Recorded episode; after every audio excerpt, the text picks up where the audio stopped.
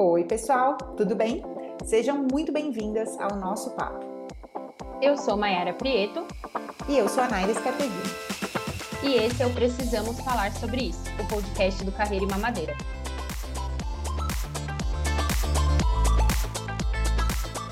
Ai, que alegria inaugurarmos esse espaço. Eu tô muito feliz. E você, Má? Nossa, nem me fala. Se você que está ouvindo a gente já segue a gente no Instagram, o arroba Carreira e Mamadeira, sabe que lançar esse podcast é um sonho se tornando realidade pra gente. Um espaço para finalmente podermos falar sobre o que muitas vezes a gente não consegue falar no dia a dia. Mas, se você não segue o arroba Carreira e Mamadeira por lá, já aviso que somos uma comunidade de quase 20 mil mulheres falando sobre dinheiro, carreira, relacionamento, saúde, autoestima e tantas outras coisas, antes e depois da chegada dos filhos. E claro, vai ser um prazer enorme ter você com a gente lá também. Então corre, minha filha, vai lá seguir a gente, hein? Não deixa para depois. E bora ao que interessa? O tema do nosso primeiro episódio aqui no Precisamos Falar sobre isso. Verdade, bora! Bom, o Dia das Mães está chegando, é nesse fim de semana, inclusive. E por isso, hoje a gente vai falar sobre a escolha de viver a maternidade, que começa, na verdade, muito antes da chegada dos filhos. E em pleno século XXI, até decidir por viver essa experiência pode ser uma jornada difícil e que pede muito autoconhecimento. Fato, fato, fato, fato. É, eu mesma, por exemplo, por enquanto só sou mãe de pet, tô com minhas duas crias aqui no, ao meu redor mas já estou nessa saga de planejamento do, de um filho humano há uns três anos, pelo menos.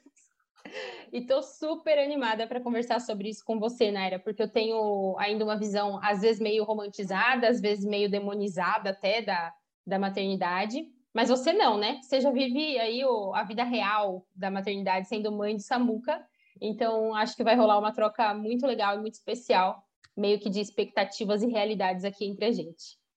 Com certeza. A visão romantizada eu vejo todo dia no consultório, praticamente. E a visão demonizada eu vivo às vezes aqui em casa.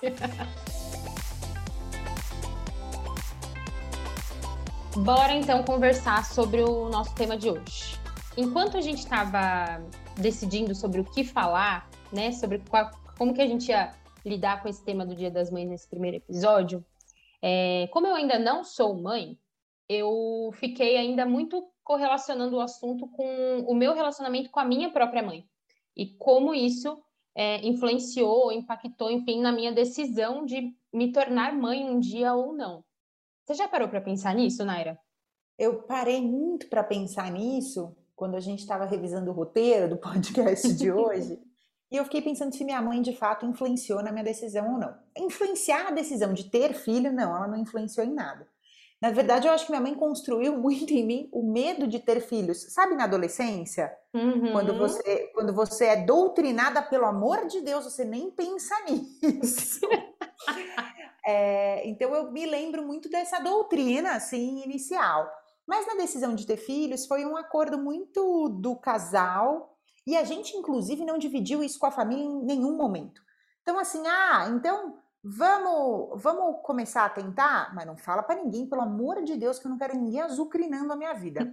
Ah, descobrimos que estamos grávidos, vamos contar? Não, espera fazer os primeiros exames, dá um tempo, que daí a gente conta para todo mundo junto, que ainda teve essa preocupação. Quando que vai estar tá todo mundo junto? Que senão fica uma ciumeira louca de um lado e de outro.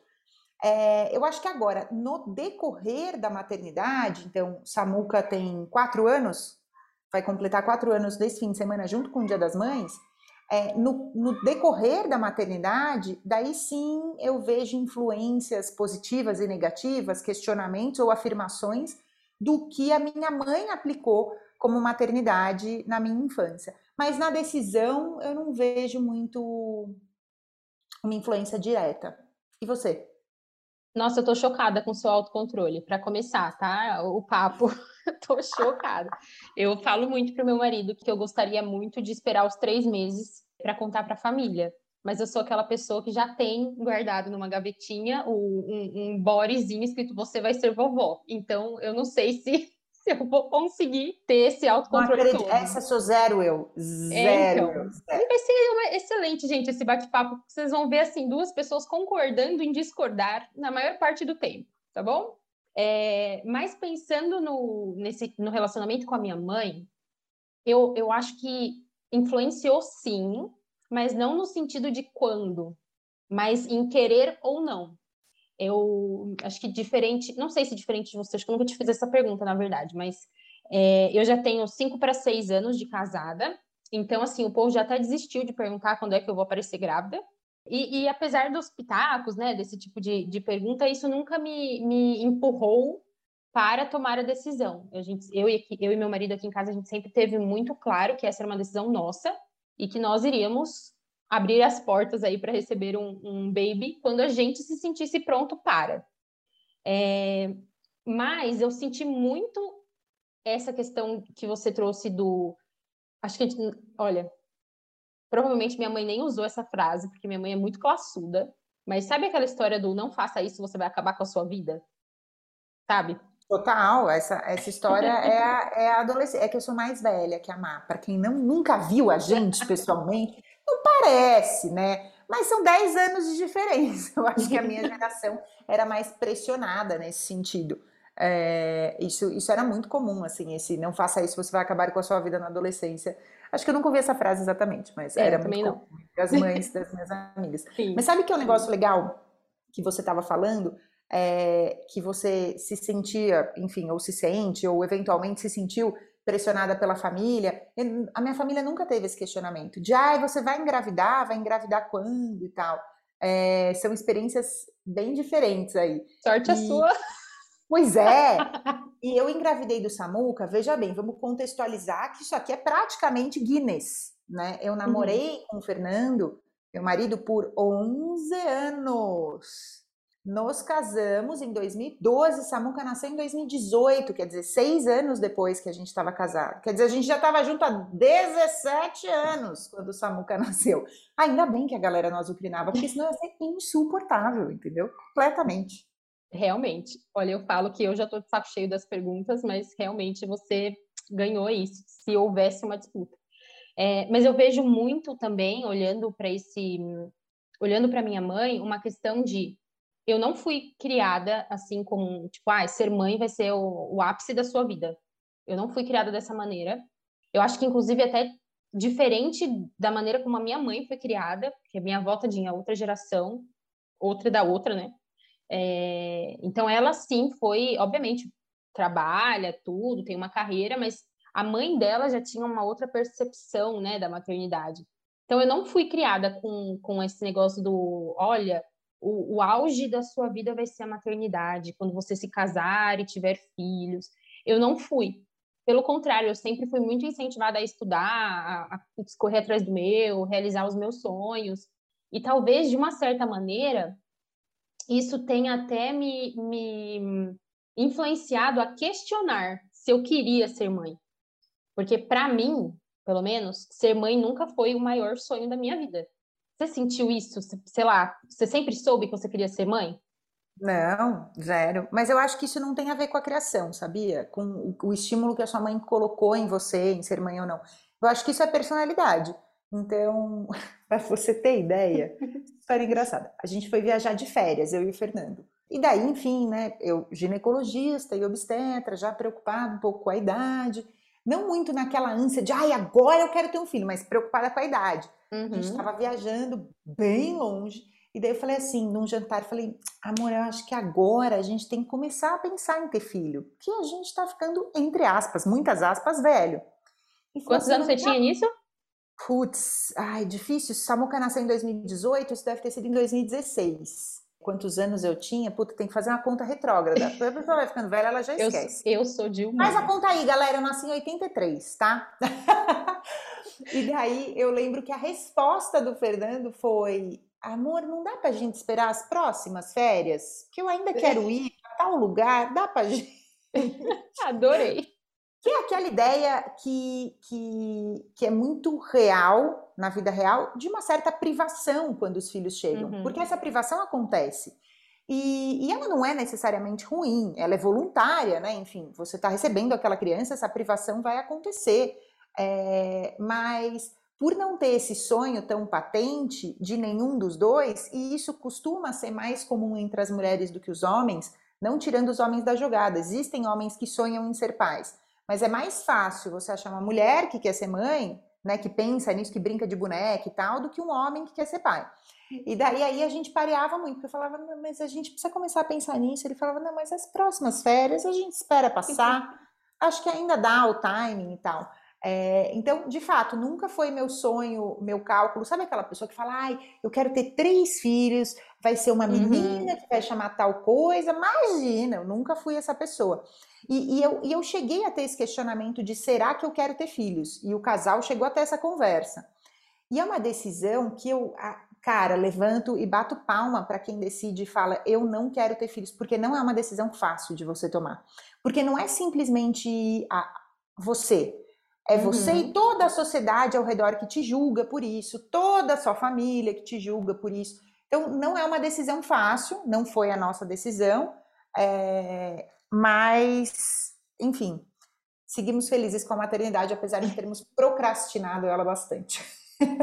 Cara, mas eu acho que isso que você falou é muito verdade, né? É, o decidir não ter ainda é uma, uma, um posicionamento, seja da mulher ou do casal, muito polêmico, né? Se você vê, é, eu estava conversando com, com uma, uma conhecida recentemente, que tem 30 e poucos anos, ela não, não é casada ainda, não enfim, namora, mas não tem um plano tão rápido ou a curto prazo de se casar e putz, ter filhos e tudo mais. E a gente estava conversando sobre congelar, congelar óvulo e tal. Cara, hoje em dia, congelar óvulo é quase como um, tipo, ah, você tem que ter, né? Vou, vou, até te parafrasear de uma conversa que a gente teve mais cedo.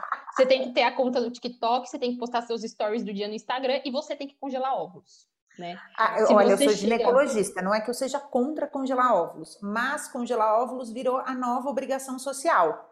Porque é como uhum. se você não congelasse e você não considera ter filhos nesse momento como se você não fosse ter a possibilidade de ter filhos.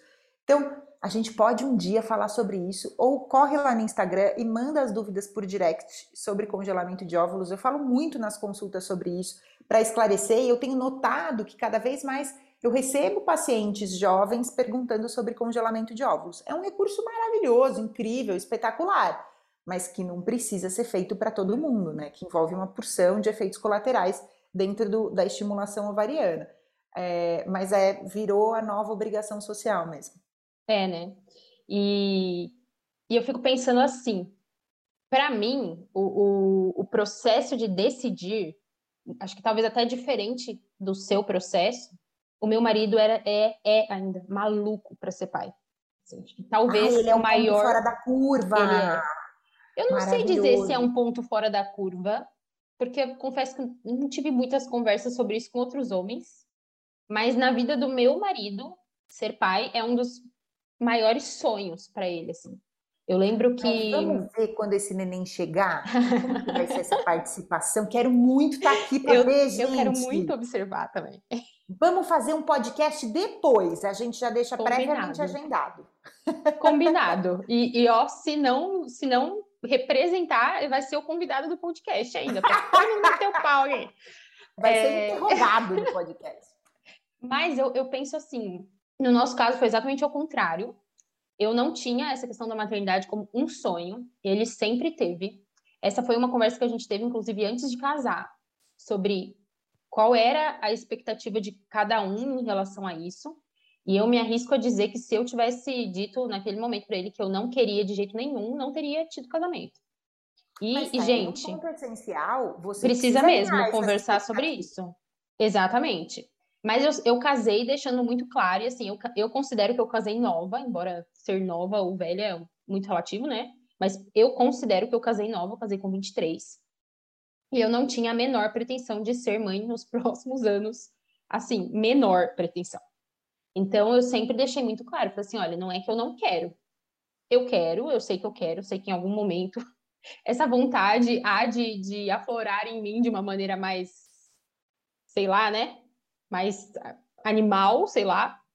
É, mas eu não, não consigo te dizer nem quando, não tenho nenhuma perspectiva de conseguir olhar para um futuro e te dizer, ah, daqui dois anos, sabe? Mas aí ele já viu uma luz no fim do túnel, né? Falou, é. não, mas ela aceita essa proposta. É. é fato que, que a gente tem um impacto direto no casamento. E é legal que o parceiro tenha essa ideia tão, tão presente do filho, porque é uma mudança de, de rotina, é uma abdicação de uma porção de coisas. É, então, você tem uma mudança, é o casamento antes do filho e depois do filho. É impossível que não tenha impacto por, por você ter um habitante a mais na sua casa. Já, já teria um impacto se esse habitante não fosse um bebê recém-nascido, né? Então, cara. Um cachorro alinhamento... impacta, né, gente? Imagina um bebê, pelo amor de Deus. Exatamente. Esse Estamos falando aqui é... com pessoas que, que têm filhotes em casa nesse exato momento. Filhotes ou né, cães recém-chegados. O seu não é filhote, né?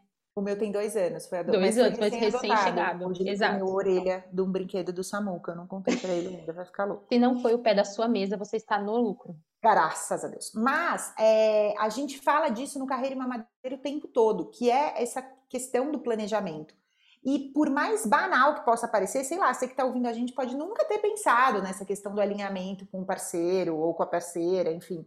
É, isso é essencial. Assim como o planejamento financeiro, assim como a programação médica de saúde do casal, assim como a organização e a escolha de uma empresa que, que acolhe e trabalha melhor com gestantes e puérperas, que é aquele período pós-parto, é, faz tudo isso faz parte do planejamento, alinhar essas conversas ou ter, enfim, planos, metas traçadas, faz tudo parte do planejamento. Não é simplesmente parar de tomar o anticoncepcional, né? Que por muito uhum. tempo a uhum. gente achou que planejamento de gravidez era, ah, vou parar de tomar o anticoncepcional e tomar o ácido fólico que hoje em dia tem várias outras opções para você que está ouvindo a gente, é o ácido fólico. Mas não é só isso, é todo um universo. E tudo e é bem. é por isso você... que a gente fala, né, que a maternidade começa, o assunto, o tema maternidade começa, na verdade, muito antes da chegada do filho. Porque não é claro. só o engravidar, né? Tem muita coisa antes. Até assim, a, a decisão, o decidir se quer, o decidir quando quer, o, o virar a chavinha de falar, ok, eu solto a rédea, Deus abençoe, né? É... E o que vem depois até a chegada desse filho. Então, de fato, esse tema começa muito antes, e confesso para você, Naira, que eu não tinha no... tanta noção disso. Eu falo hoje que faz tipo, uns três anos que eu estou planejando a chegada de um filho, mas talvez o primeiro ano e meio desses três anos eu não tivesse consciência que as decisões que eu estava tomando, é, o rumo que as coisas estavam se encaminhando, as conversas que eu estava tendo, as decisões, enfim, eu não tinha consciência que isso estava me levando para a realização de um de um de um objetivo, de uma meta, de um sonho, a gente chama do jeito que quiser, que é o engravidar. Eu não tinha essa consciência. Hoje, olhando para trás e já tendo, né, toda a bagagem do carreira e mamadeira que a gente já tem, eu consigo enxergar que eu já estava planejando, já fazia parte do meu planejamento, mas eu não tinha essa consciência e não sei se não sei quanto, quantos por cento das mulheres de fato têm essa consciência.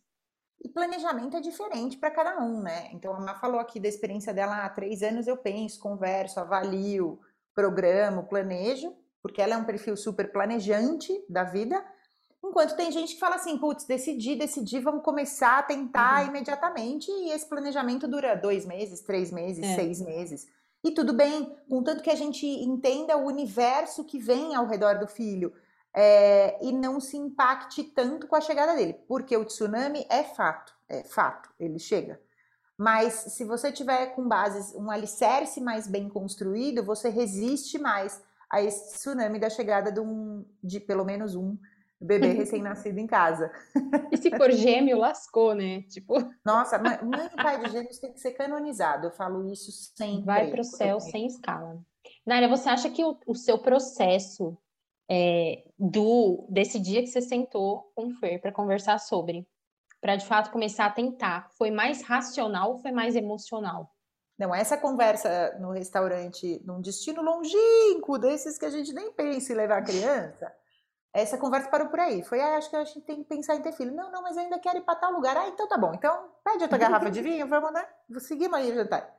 Daí depois, uh, num aniversário meu, acho que uns dois anos depois, foi quando eu eu falei pro Fê, é, ó, talvez eu esteja errada nesses anos, porque isso não deve ter sido em 2016, deve ter sido em 2015. Enfim, não faz diferença. Caramba, passou três anos dessa conversa, vocês não tocaram mais no assunto. Passou, a gente foi pro outro destino da programação. Missão cumprida, agora tá liberado. Com todo outro destino, fiz aniversário. e daí, eu tive, eu não acho que é todo mundo que tem isso, tá? Pelo amor de Deus. Mas eu tive isso. Sabe aquela coisa de, ai, o seu relógio biológico vai te avisar eu não acreditava muito nisso, mas eu tive isso. Então, no meu aniversário, não sei se foi impacto da velhice chegando, qual é que foi o alinhamento de astros ali. É, esse dia eu falei assim: acho que a gente tem que começar a tentar. Eu lembro claramente dessa conversa que durou que cinco gostoso, minutos. né? Lembrar. Ele falou assim: beleza, a decisão é sua, então, porque o impacto é maior para você. Então, é importante também que o parceiro tenha essa noção porque ele pode ser muito participativo ou pouco participativo, é uma mudança corporal, né? Você pode desenvolver problemas de saúde durante a gestação. Então, a mudança, o impacto maior é para a mulher, de fato, né? Para a mulher que vai gestar. E, e daí... só disso aí já é o perrengue maior, né? Porque é você, é, é, sou eu, mulher, você, Naira, mulher, que carregou o Samuca por nove meses. Que amamentou por sei lá quanto tempo depois também. Enfim, Querendo Daí... ou não, a gente cai no esquema de o filho. Eu não gosto dessa frase, tá? Eu vou soar polêmica. O filho é da mãe, cara. O filho é do pai, obviamente que é do pai, mas é da mãe. É, é, que a minha experiência de gestação foi muito. Enfim, a gente conversou aí ele falou: ah, beleza, se você está pronta, estamos prontos. É, e, enfim, começamos a tentar e eu engravidei dois meses depois do início das tentativas.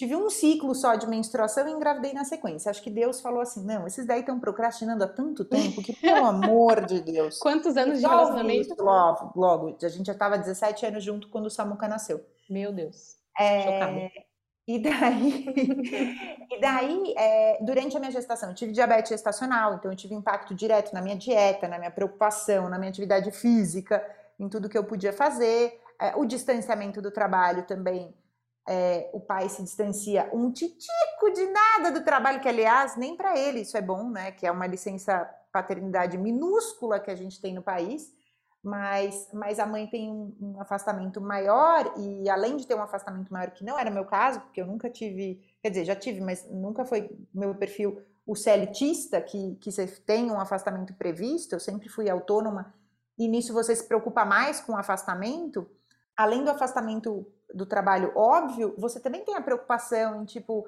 ah, agora esse ser mama em mim, depende de mim, né? O que, que eu posso fazer? Então, essa conexão é, é maior com a mãe que gesta, de fato, é, e, e, acaba amarrando mais ela nas decisões e muito ela na carreira, né? Principalmente por como as pessoas interpretam a grávida uh, e a mãe no meio corporativo.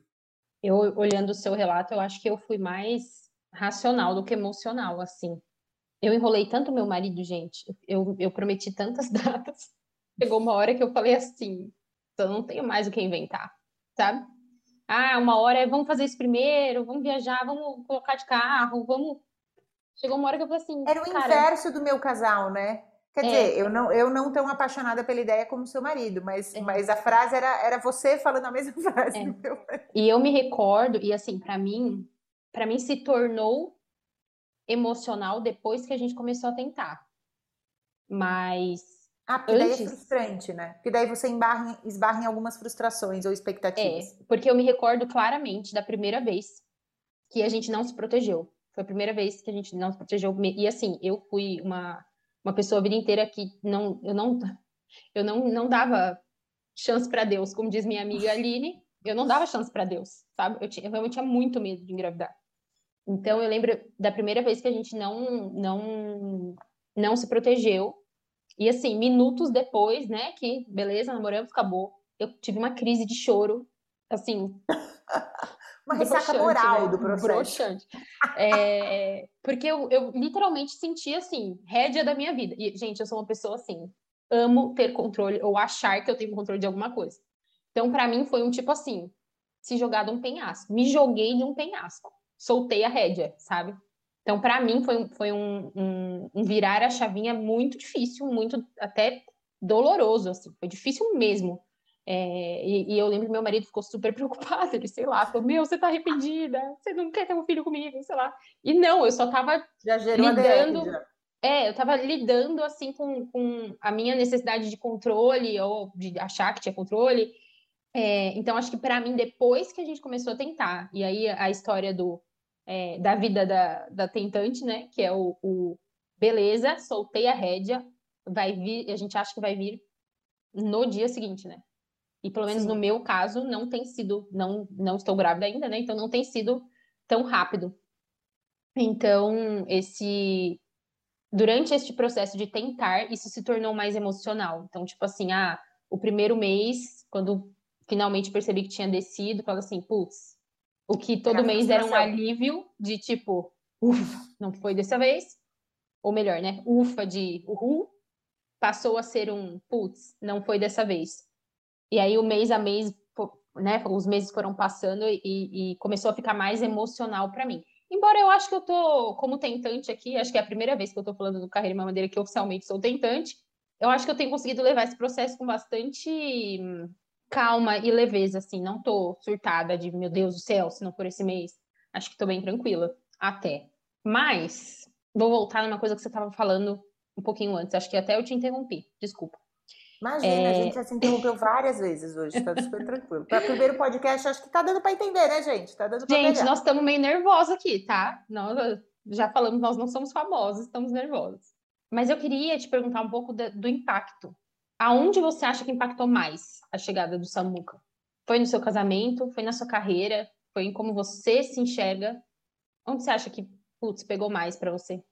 Bom, fazendo um resumo, porque se a gente se deixar, a gente fica aqui cinco horas e meia falando, ninguém aguenta.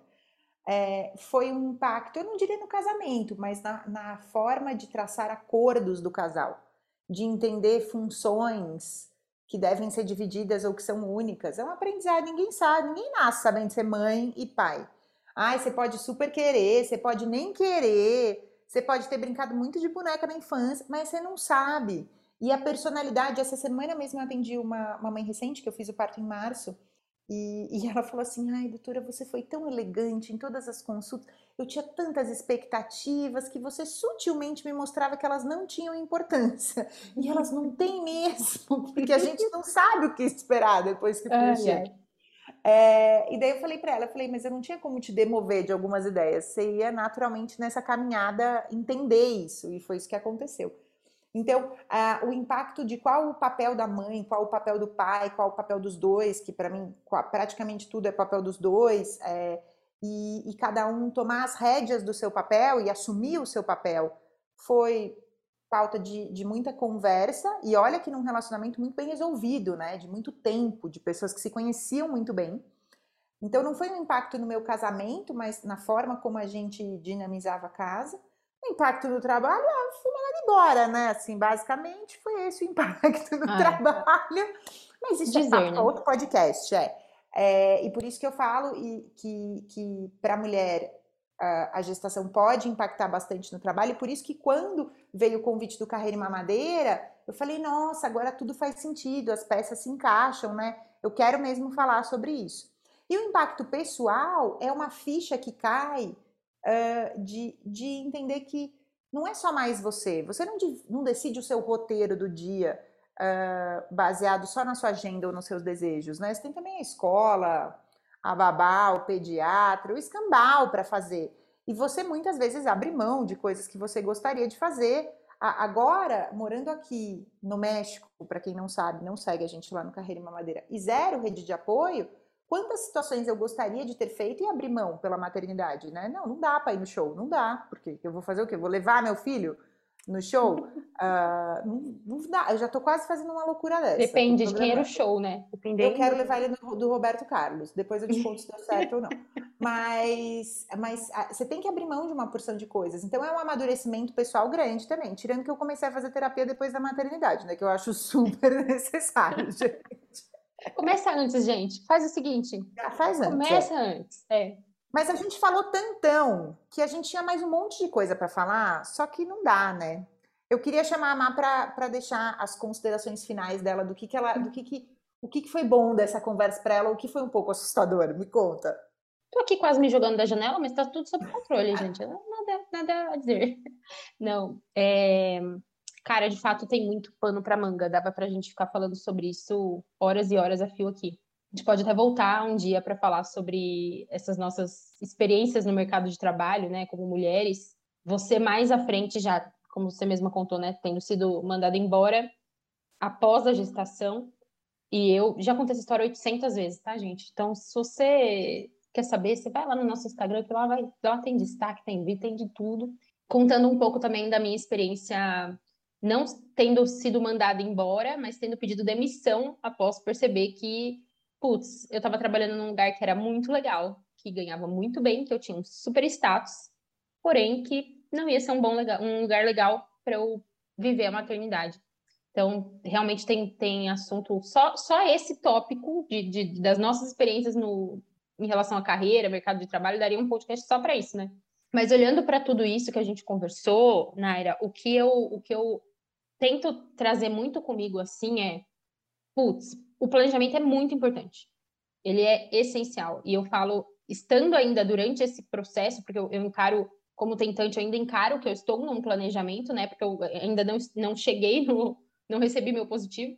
Que clichê essa frase, né? Mas ele, eu, eu percebo o quanto de perrengue eu consigo evitar, ou pelo menos diminuir a chance de que aconteça, pelo fato de poder estar tá tendo essa conversa com você do jeito que estou tendo hoje, é, e de outras conversas, tantas conversas que eu tive com outras mulheres que já estão mais na frente da jornada, né? Isso, putz, eu, eu me sinto privilegiada, de verdade, de, de poder ter contato com isso e criar essa consciência que antes de eu conhecer o Carreira Mamadeira eu não tinha. Então, se conhecer já é um privilégio para mim, fazer parte, então, putz, eu me sinto realmente muito honrada, muito privilegiada de, de, de fazer parte do Carreira Mamadeira nesse sentido. E eu acho que o mais legal, e aí, gente, estou falando agora assim, não fazendo cena aqui para vocês, mas como uma pessoa que convive com a Naira, é ver o quanto é possível viver uma maternidade que seja leve, sabe? Eu, eu, eu vejo a Naira como uma mulher muito corajosa, isso me inspira muito. Então, é, eu espero o dia que eu for mãe, coraçõezinhos aqui para nós. É, eu espero o dia que, que o dia que eu for mãe eu também consiga é, viver uma, uma maternidade tão leve quanto você vive, sabe, Naira? E, e olhar até para esses perrengues de carreira como você passou e falar assim, cara, em algum, se eu passar, em algum momento esse negócio vai fazer sentido lá na frente. Sabe? Eu tenho muito é. essa visão hoje. Pois é, aquela coisa que acontece porque tinha que acontecer, né? A gente marca um podcast para contar nossas experiências. Ah, obrigado pela sua visão, Má. Bem, muitos cabelos brancos, né? A gente só mostra a parte boa no Instagram. Instagram é só os dois minutos instagramáveis é da vida. É, mas a Má até acompanha as fotos meio backstage. Que às vezes...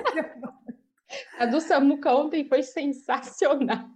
E a ideia do Carreira em Mamadeira é essa: é a gente trocar experiências sem julgamentos, né? É a gente entender a experiência do outro. A nossa pode ser totalmente diferente, tudo bem, a gente não tem julgamento aqui, a gente também não quer projetar a nossa realidade na realidade do outro.